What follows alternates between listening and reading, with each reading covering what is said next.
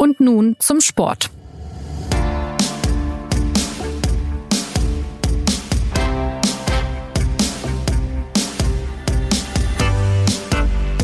Im Wintersport läuft in einigen Disziplinen bereits die neue Saison. Die der alpinen Skifahrerinnen und Skifahrer etwa, die hat schon Ende Oktober begonnen. Die der Skispringer am Wochenende.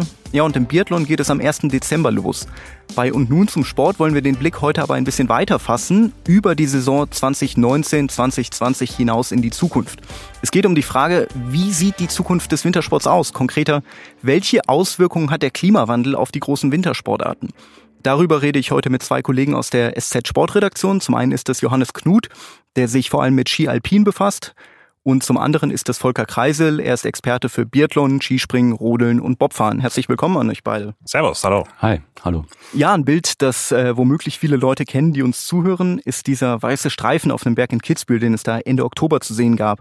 Auch wenn es da jetzt nicht um ein Rennen im Leistungssport ging, sind es Bilder, die wir jetzt häufiger zu sehen bekommen? Würde sagen ja, wobei das im, im, Wintersport sowieso zu differenzieren gilt. Es gibt zum einen eben die, die weißen Bänder, die sich äh, von Gipfeln zu Tale ziehen, also sprich die äh, im, im, im Alpinski wahrscheinlich immer weit, immer mehr äh, zu sehen sein werden. Und es gibt natürlich diese, diese kleinen weißen Bänder zum Beispiel, die man auch am Wochenende jetzt in Wisła in Polen gesehen hat, bei der, beim Skispringen. Das ist ja nur eine Schanze und den Auslauf künstlich beschneit werden musste. Und natürlich auch, es gibt klassische weiße Bänder im, im Langlaufen. Da gab es ja auch schon äh, sehr witzige Fotos, äh, zum Beispiel auch damals beim vor zwei Jahren beim Weltcup-Finale der Kombinierer, als in Schonach im Schwarzwald mit Mühe und Not noch das weiße Band gegen den Regen gerettet werden konnte und quasi etwas übertrieben gesagt, der letzte äh, Sportler äh, sich gerade noch über die Ziellinie gerettet hat und dann ist das Ding weggeschwemmt worden. Also so hatte man zumindest den Eindruck damals. Mhm.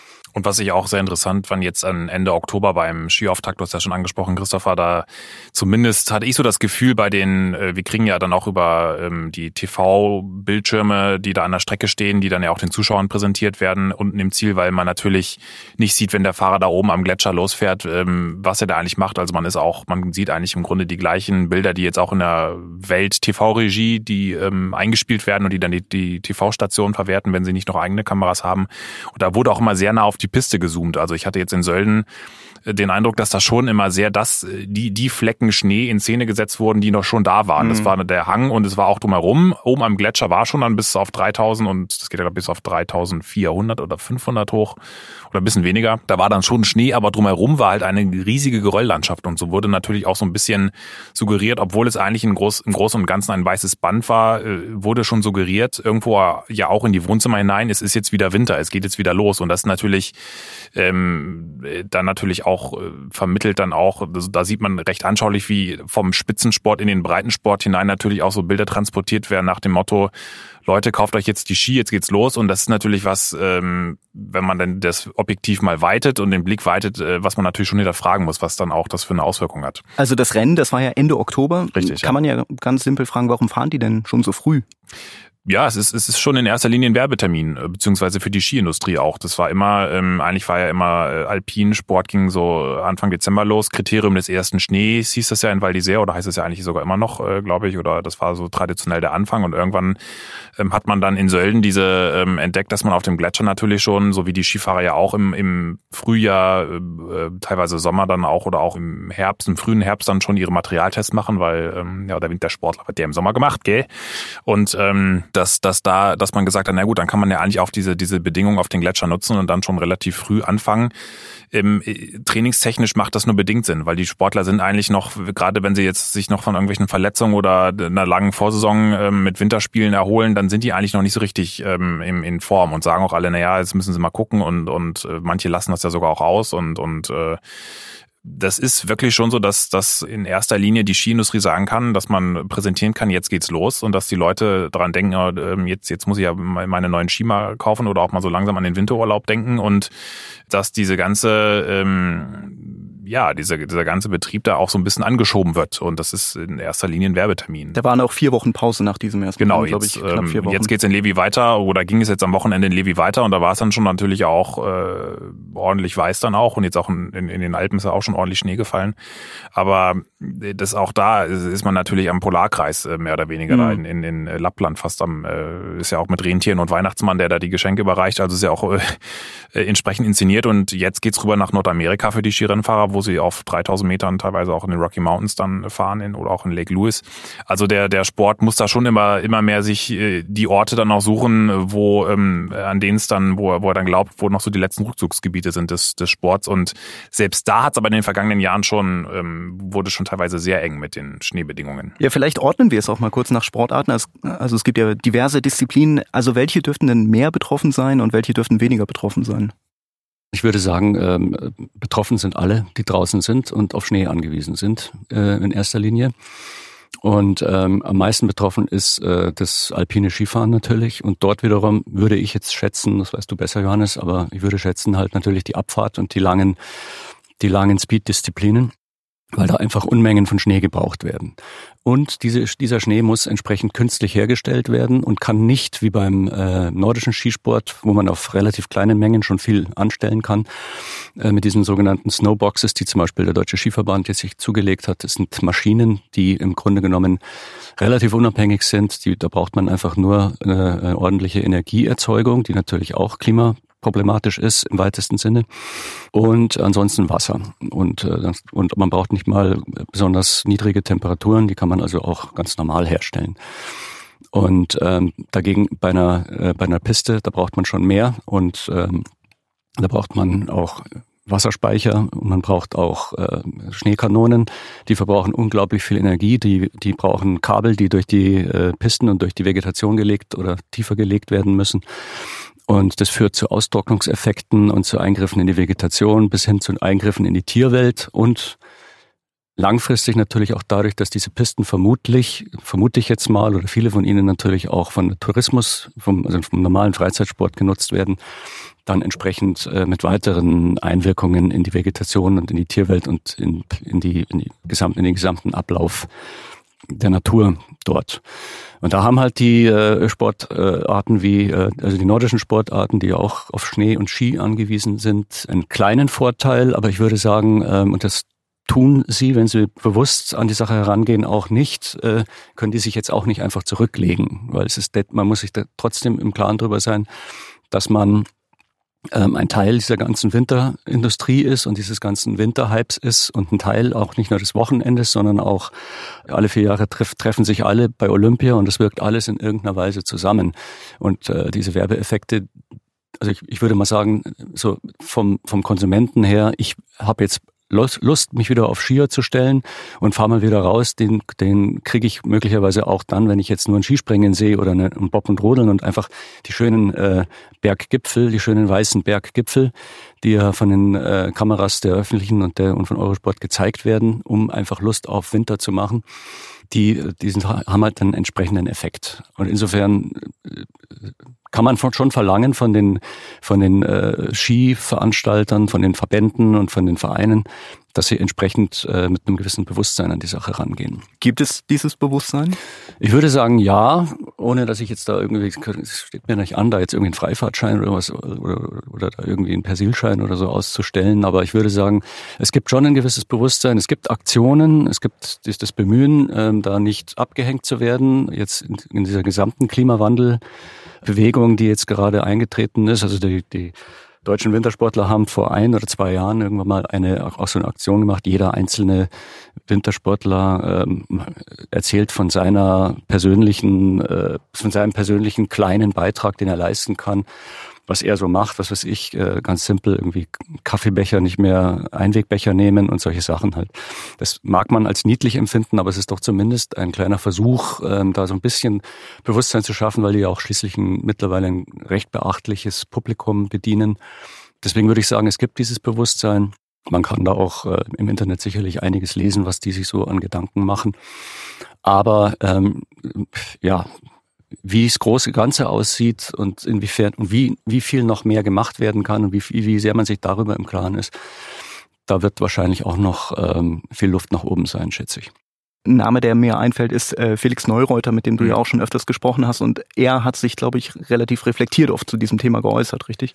Man merkt schon, dass die Sportler, die, die, die sehen es ja auch in erster ähm, Linie, weil die ähm, jeden Tag im Training sind, im Winter im Gletscher oder auch im Sommer am Gletscher sind, in den, die, die im Schnee nach Neuseeland und Chile hinterher fliegen, was ja auch eine Klimabelastung ist, äh, eine enorme. Ähm, und die sehen, wie ihnen die Gletscher wirklich buchstäblich unter den Skiern, unter den Latten wegschmelzen. Und ähm, äh, Gianfranco Caspar, der ähm, FIS-Präsident, der sehr lange dabei ist, auch sehr lange bekannt dafür war, eigentlich ähm, offen zu reden, auch über die schlechten Entwicklungen in seiner Branche. Der jetzt, äh, hat zuletzt jetzt äh, im Februar in Ohr gesagt, naja, Klimawandel, das, das hält er ja auch eher so für, äh, ob das so wirklich so alles stimmt. Und dann auch ähm, so in, den, in die gleiche Kerbe geschlagen wie Peter Schröcksnadel, ähm, der äh, nicht nur Präsident, Präsident des österreichischen Skiverbands ist, sondern auch in Österreich nicht wenige an wenigen Skigebieten und Liften und allem Möglichen beteiligt ist und, und ähm, dann natürlich auch massiv äh, von diesem Geschäft profitiert und die da da merkt man schon, dass warum auch immer da ist wirklich eine große Verweigerungshaltung immer noch da, die dann wiederum Sportler dazu veranlasst äh, zu sagen, richtig aktiv zu werden. Zum Beispiel Daniel Juhl, der jetzt Athletensprecher geworden ist ähm, in der FIS, der ist vor allem wegen dieses Interviews von Kaspar hat er gesagt, das kann nicht sein, dass unsere Verbandsvertreter äh, sowas sagen und deswegen hat er sich, sich jetzt engagiert. Ähm, und das, das, also man merkt da schon, dass da ein großes Bewusstsein da ist, einfach weil die Athleten das auch am ehesten zu spüren kriegen. Ähm, aber ähm, es ist natürlich die Frage, inwieweit äh, wenn man dann wiederum sieht, wie dann halt auch in, in, in Kitzbühel dann diese ähm, Bänder dann in die Landschaft gejagt werden, gut, dann kann man jetzt wieder argumentieren, wenn jetzt in Kitzbühel schon äh, oder auch in Europa diese, diese künstlichen Bänder auch da sind, dann muss keiner nach Neuseeland oder Chile fliegen.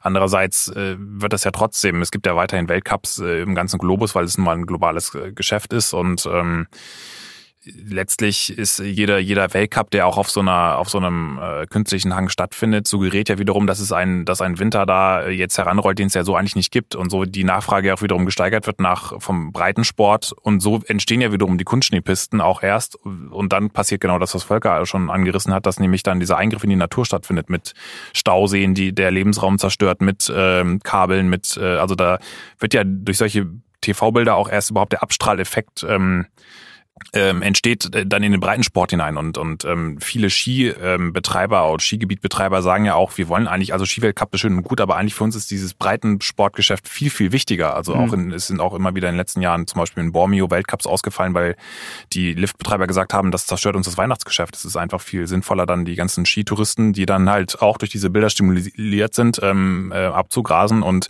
da habe ich schon das Gefühl, dass ähm, da viel mehr von den, auch von den Weltcup-Betreibern zum Beispiel, weil Volker schon die Abfahrt angesprochen hatte, ähm, da gibt es ja zum Beispiel auch Formate wie die Sprintabfahrt, dass man sagt, man macht jetzt nicht mehr diese ganz lange Piste, wo man auch unfassbar viel dann teilweise beschneien muss. Übrigens nicht nur die Piste an sich, sondern auch die Sturzräume. Das ist äh, mhm. das zum Beispiel, weshalb auch Rennen schon ausgefallen sind, in Garmisch zum Beispiel in der Vergangenheit. Die hätten schon eigentlich genug Schnee gehabt für das, für die Piste an sich. Nur du brauchst natürlich für die Sicherheit auch die Sturzräume und, und das dafür dann irgendwann geht dann der Schnee dann aus, weil die dann halt auch gesagt haben, wir wollen jetzt nicht äh, ständig beschneien bei Plusgraden, oder wir können eigentlich nur beschneien mit Schneekanonen, äh, wenn es kalt ist, weil das sonst noch mehr, noch verwerflicher ist oder noch, noch äh, ressourcenverschwendender. Und dann sagen aber viele Betreiber, na ja, aber das war doch immer so und die, die Abfahrt ist doch so unser Aushängeschild und wenn wir das jetzt nicht so behalten, dann, dann, dann äh, vernichten wir quasi unsere Tradition. Also da merkt man schon, dass die Leute eher nicht vorausschauen oder dass da an, an, an den entscheidenden Stellen doch eher mehr in die Vergangenheit und, und ähm, an alten Dingen festgehalten wird, als zu schauen, wie können wir eigentlich die Zukunft gestalten. Und das ist schon ähm, ein sehr ein Umbruch, in dem es äh, doch noch sehr knirrt, knirscht, würde ich mal sagen. Also, also kann man sagen, dass eine Mehrheit der Veranstalter wirklich den Blick eher gelenkt hat auf die ähm, Machbarkeit, die technische Machbarkeit als, sagen wir, die moralische Legitimität vielleicht. Ja, jein. Also die moralische Legitimität, das ist jetzt äh, ein, ein weit gefasster Begriff. Ähm, ich würde sagen, den hat man schon im, im, im Hinterkopf. Ähm, aber natürlich, es geht erstmal, versucht man natürlich erstmal den Status quo zu sichern und äh, die entsprechenden Einnahmen und die entsprechenden Kapazitäten, die man hat, auszuschöpfen und zu erhalten. In dem Fall ist es so, da, man wird ja gezwungen im Grunde genommen durch, die, durch den Klimawandel und man kann dem ja nicht, kommt dem ja nicht aus und man muss da äh, findig werden und, und neue Wege gehen. Bei den Langläufern ist es zum Beispiel so, dass man jetzt schon dazu übergegangen ist oder auch bei den, beziehungsweise bei den Kombinierern, ähm, das hat mir der der Horst Hüttel vom Deutschen Skiverband gestern noch gesagt, die äh, machen durchaus äh, äh mittlerweile äh, 15, 1500 Meter Runden. Also normalerweise geht's da ja schön in den Wald und mhm. äh, äh durch, äh, durch, durch, die, durch die schönen Bäume und, und, die und Schneebänder und durch die Lichtungen und so weiter. Und äh, das, das funktioniert halt dann irgendwann mal nicht mehr, weil der Schnee eben nicht da ist. Und dann äh, läuft man auf einer, fünf, auf einer anderthalb äh, Kilometer Runde. Und das ist, äh, es funktioniert aber auch, das geht auch. Und ähm, ich könnte mir vorstellen, solche solche äh, Notmaßnahmen, äh, an die kann man sich auch gewöhnen und die müssen den Sport jetzt nicht unbedingt beein also die, die Spannung des Sportes, um die es ja eigentlich letztlich geht, nicht unbedingt beeinträchtigen. Genauso könnte ich mir vorstellen, dass es in, in Zukunft vielleicht nicht mehr rentabel ist, ähm, ähm, was weiß ich, 20 oder 25 Weltcup-Orte anzusteuern, sondern äh, dass sich die Weltcup-Orte halt irgendwo zusammentun müssen und dann eben die entsprechenden Rennen über eine längere Zeit, äh, vielleicht über zwei Wochenenden oder über ein verlängertes Wochenende ziehen. Äh, je nachdem, wie das natürlich auch mit den Regenerationsphasen der Sportler dann, da hängt vieles dran, aber äh, es macht ja keinen Sinn, dann äh, überall in Europa irgendwelche, äh, irgendwelche Pisten zu beschneiden, die dann mal kurz befahren werden und dann ist wieder vorbei. Also es gibt wahrscheinlich äh, einige Lösungsmöglichkeiten, Möglichkeiten, um da, um da weiterzukommen. Und so eine, so eine Änderung des Wettkampfkalenders wirklich, dass sich alles Richtung Norden verschiebt, Richtung kältere Regionen, womöglich dann auch, dass der ein bisschen komprimiert wird, dass hinten und vorne ein bisschen ein paar Wochen weggenommen werden, das ist nicht so realistisch wahrscheinlich. Hm, ich würde sagen, es ist ja jetzt schon so, dass ziemlich viel im Norden stattfindet. Äh, mhm. Und zwar auch unter, unter anderem nicht nur deswegen, weil äh, das eine Ausweichmöglichkeit ist, sondern weil im Norden natürlich auch Wintersportindustrie äh, ist und mhm. die genau dieselben äh, Sachen da ablaufen wie bei uns. Aber ich glaube schon, dass der, das Bestreben immer da ist, in Mitteleuropa zu bleiben. Und das ist auch klare Ansage der FIS äh, im nordischen Bereich, weil das halt einfach die traditionellen Standorte sind und weil ein, äh, weiß nicht, da denkt man vermutlich schon auch an die Abstrahleffekte, weil natürlich ein ein Sportler aus Oberstdorf, äh, der äh, animiert werden soll, oder ein Tourist, der nach Oberstdorf fahren soll, ähm, relativ wenig animiert wird, wenn er dann den ganzen Winter über äh, Übertragungen aus Trondheim, Lillehammer und Kusamo sieht. Und das ist schon ein bisschen zu weit weg dann. Allerdings gibt es natürlich neben, neben dem Wettkampfkalender, den man, glaube ich, jetzt schon relativ ausgehört hat, sprich die, die, die Standortkreativität äh, sozusagen, gibt es natürlich auch noch weitere Möglichkeiten. Also es gibt ja äh, doch auch noch eine, äh, angeblich noch eine zweite Technik, mit der man relativ umweltverträglich Schnee schießen kann, die gerade noch in der Entwicklung ist. Braucht man wieder ein bisschen, mindestens ein Grad minus dazu, aber offenbar ist die auch äh, noch in der Entwicklung, aber auch im, im Kommen. Und dann gibt es natürlich auch jetzt die schon mittlerweile wieder gute alte Schneeübersommerung. Snowfarming, noch auf Neudeutsch. Genau, Snowfarming, aber in Ruppolding nennen sie das immer noch ziemlich stolz, Schneeübersommerung. Zu Recht. Und ähm, weil die, ähm, glaube ich, auch zumindest, zumindest äh, rühmen sie sich teilweise dafür, damit angefangen haben, zumindest im großen Stil hier in, in Deutschland, als damals im, im Biathlon auch äh, es teilweise richtig eng wurde mit dem Weltcup. Die, die sammeln den Schnee quasi. Die, die, die sammeln nicht den Schnee, ja doch, die sammeln den Schnee, die, sagen, die sammeln den, äh, damit hat man, glaube ich, damals angefangen. Mittlerweile ist es Kunstschnee die man produziert, äh, es nicht, kalt ist und dann. Möchte jetzt nicht lügen, aber ähm, äh, so habe ich das jetzt auch in Erinnerung, dass da Kunstschnee geschossen wird und zwar halt in den äh, Wintermonaten, wenn es ähm, ordentlich kalt ist. Und das und der wiederum wird in ein großes Betonareal, eine Art Becken eingefüllt und verpresst auch, beziehungsweise verpresst sich von selber, weil im Frühjahr, wenn dann die Sonne reinkommt, dann sackt das natürlich alles zusammen. Und die ähm, Isolationstechniken, die die da mittlerweile irgendwie äh, entworfen haben und äh, die denen da zur Verfügung stehen, die sind schon ziemlich gut. Mhm. Also da kommt schon ordentlich was raus. Natürlich bei weitem nicht das, was, äh, was einge, eingelagert, eingesommert wurde. Aber äh, es reicht, um äh, die Trainingsbahn und auch äh, zu bestücken und um auch tatsächlich diesen Weltcup zu sichern der Gianfranco Kaspar, den ich schon erwähnt hatte, der hat jetzt in Sölden gesagt, beim ähm, Skiauftakt, da gibt's auch immer so eine Zusammenkunft, äh, das Forum äh, Alpinum, äh, wo die dann alle eben genau zur Zukunft des Wintersports Auskunft geben. Und da hat er den sehr schönen ähm, griffigen Satz gesagt, die, die FIS ist nicht dazu da, Wettkämpfe zu verhindern, sondern zu organisieren. Da ging es in erster Linie um den vollen Wettkampfkalender, der viele Athleten mittlerweile auch vor leistungstechnische oder auch, weil immer weniger Generationszeit und ähm, vorhanden ist, äh, vor Probleme stellt. Und ähm, das hat schon auf das Grundproblem hingewiesen. Die, äh, die, der Weltverband sagt dann natürlich, ja gut, wir, wir würden ja gerne, aber wir haben so viele Veranstalter und die wollen auch alle zum Zug kommen und in Bulgarien und in China, die jetzt natürlich groß da expandieren. Und da will natürlich auch keiner irgendwie abgeben, äh, den mhm. Weltcup, wenn er mal so einen Standort äh, für sich hat. Und mit sowas muss man davon auch nie vergessen, das sind natürlich dann auch Zugeständnisse an Mitgliedsverbände, so werden dann auch wiederum Stimmen natürlich bei, bei Wahlen irgendwo auch. Das spielt auch alles mit rein. So werden die dann so sichert man sich auch Einfluss und ähm, gewisse Abhängigkeiten und äh, deswegen glaube ich, werden da die, die Leute, die da das Geschäft machen, die damit organisieren, die werden von sich aus eher weniger ähm, da ähm, Initiative ergreifen. Das wird das Wetter für die, das, das Klima selbst für den Sport erledigen. Wenn wir jetzt äh, vielleicht mal einfach fiktiv ein bisschen in die Zukunft schauen, äh, sagen wir 20 Jahre, 25 Jahre nach vorne, wie viel wird denn dann äh, der Wintersport die Wintersportsaison gemein haben mit dem, was wir jetzt als Wintersportsaison kennen? Oh, gute Frage. Jetzt, wir gucken uns gerade an, wer will anfangen. Volker oder? Ich schätze mal, ähm, äh.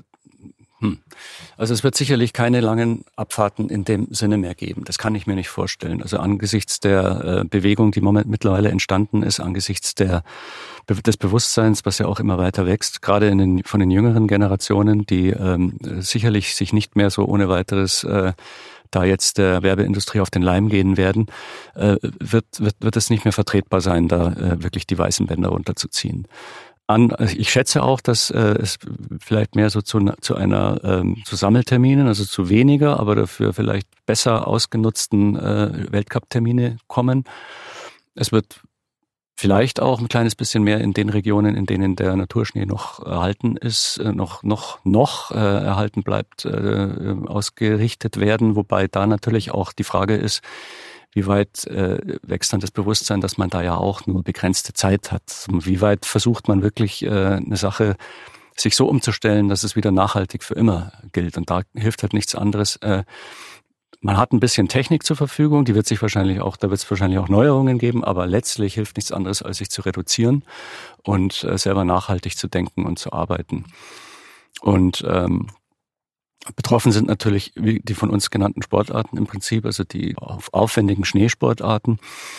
Und ähm, weiter normal sind die Eissportarten. Also es ist ja der Wintersport an sich, ist ja nicht tot, bloß deswegen, weil jetzt kein, kein, keine, was weiß ich, keine Kandahar-Abfahrt oder keine Streif mehr äh, bewundert werden kann, sondern es ist äh, es, es, könnt, es könnte zu einer Verschiebung geben, vielleicht äh, kommen, zu, dass äh, die Sportarten dann automatisch natürlich auch mehr im Bewusstsein, weil sie eben noch, noch stattfinden und noch existieren, äh, ins de, des, des Wintersportspublikums rücken und dass es halt dann einfach eine Verschiebung auch innerhalb der Sportarten gibt. Also ich denke, die, die Verknappung wird schon so dass ähm, der Leitfaden sein, den wir zumindest in den nächsten Jahren ähm, erleben werden. Man weiß natürlich, ist jetzt immer, wir, wir analysieren ja oder prognostizieren ja basierend auf dem, was wir wissen und äh, wir wissen natürlich jetzt auch nicht, was da für Techniken noch entwickelt werden. Ähm, ich, ich denke aber auch auf jeden Fall, das sieht man jetzt ja auch schon im Alpinsport, dass, wie von Volker angerissen, entweder man geht tatsächlich mehr in diese die Richtung mit Sprintabfahrten, dass man halt zwei Durchgänge macht auf kürzeren Pisten, wo man dann vielleicht noch die Highlights von einer gewissen Piste, aber man fährt nicht mehr von irgendwie, man hat nicht mehr diese ganz langen Strecken wie in Wengen mit vier Kilometern, das dann, dann fährt man halt nur oben oder in der Mitte und macht das zweimal oder so. Ähm, und man hat ja auch die Parallelformate, diese kurzen Rennen im, im K.O.-Modus, dass man sowas dann mehr, das kann man ja auf einem Hang äh, wunderbar präsentieren das ist die, die Verknappung, Verknappung der, des Kalenders. Ich denke auch nicht, dass es ausstirbt. Ich hatte jetzt, ähm, gibt ein sehr gutes Buch von einem amerikanischen Skisportjournalisten, das ich auch immer mal wieder zitiert hatte. Nathaniel Winden heißt der. Der hat schon so ein bisschen ähm, prognostiziert, dass wir gerade die letzten ihrer Art sehen, zumindest was den Ski-Abfahrts, ähm, ähm, diese klassischen Ski-Abfahrten in, in Kitzbühel, Garmisch angeht. Das kann natürlich schon passieren, weil, weil diese Skigebiete einfach so niedrig liegen in Kitzbühel, wobei die Kitzbühler dann auch wiederum, die werden wahrscheinlich auch noch bei 20 Grad irgendwie dann sonst fahren sie auf Matten oder keine Ahnung. Also irgendwas äh, und sprühen die weiß an. Also irgendwas werden die auf jeden Fall noch ähm, rauszaubern. Aber ich glaube auch, was, was auch äh, verknappt sein wird, ist einfach der, der Zufluss an Talenten. Das ist gerade ein Riesenproblem mhm. im, im Wintersport, aber auch vor allen Dingen im Ski-Alpin-Bereich, äh, weil du musst natürlich diesem Schnee auch hinterherfahren. Und ja, ja die, die Klass, diese klassischen Wintersportbiografien, dass, dass vor deiner Haustür der Lift ist und du nach der Schule da irgendwie äh, das Skifahren lernst. So, so, so haben ja viele Skisportkarrieren begonnen. Lindsey Vonn, Henrik Christofferson auch, der jetzt auch noch deutlich jünger ist. Die, die sind alle auf diesen, in diesen kleineren Biotopen groß geworden oder auch natürlich im, im auch der deutsche Skisport in, in, im Allgäu, im, äh, im Schwarzwald, da, da, da geht ja auch ganz viel verloren. Das heißt, du musst die, die gerade die, äh, es wird noch mehr auf sich auf die Familien konzentrieren und Kinder, die sich das leisten können, deren Eltern äh, sie in diese Skigebiete fahren können. Man muss immer schon historisch braucht äh, die die besten Skifahrer hatten eigentlich immer irgendwie ähm, auch Familien hinter sich, aber so diese man sieht das schon jetzt, dass diese, sag ich mal, despektierlich Bauernkinder äh, oder auch diese äh, Karrieren von Kindern, die aus diesem ländlichen Umfeld kommen, die, die, die gibt es immer weniger, weil die einfach diesen Zugang nicht mehr haben und auch nicht die Finanzen, die Ressourcen von ihren Eltern dahin gefahren zu werden. Auch ein Linus Strasser oder auch ein Thomas Dresen, da haben ja die Eltern den jedes Wochenende nach Sölden, nach Kitzbühel äh, gefahren, irgendwie an die Orte. Und da werden es die Verbände immer schwerer haben, diesen Nachwuchs zu finden, so wie es ja grundsätzlich auch ein Problem ist, äh, Kinder zum Sport zu bringen und da, das sieht man schon jetzt, dass da die Starterfelder kleiner werden und ähm, das, das wird man wahrscheinlich äh, nicht in der Spitze an der Qualität sehen, aber doch in der Breite, dass da äh, auch der Pool wahrscheinlich austrocknet, wenn jetzt nicht nur irgendeine gesellschaftliche oder klimatische Umwälzung stattfindet. Johannes, Volker, vielen Dank für eure Einschätzung. Das war's von dieser Folge und nun zum Sport, zu der Zukunft des Wintersports. Wenn Sie Fragen, Anregungen, Kritik haben, melden Sie sich gern unter podcast.sz.de. Bis zum nächsten Mal.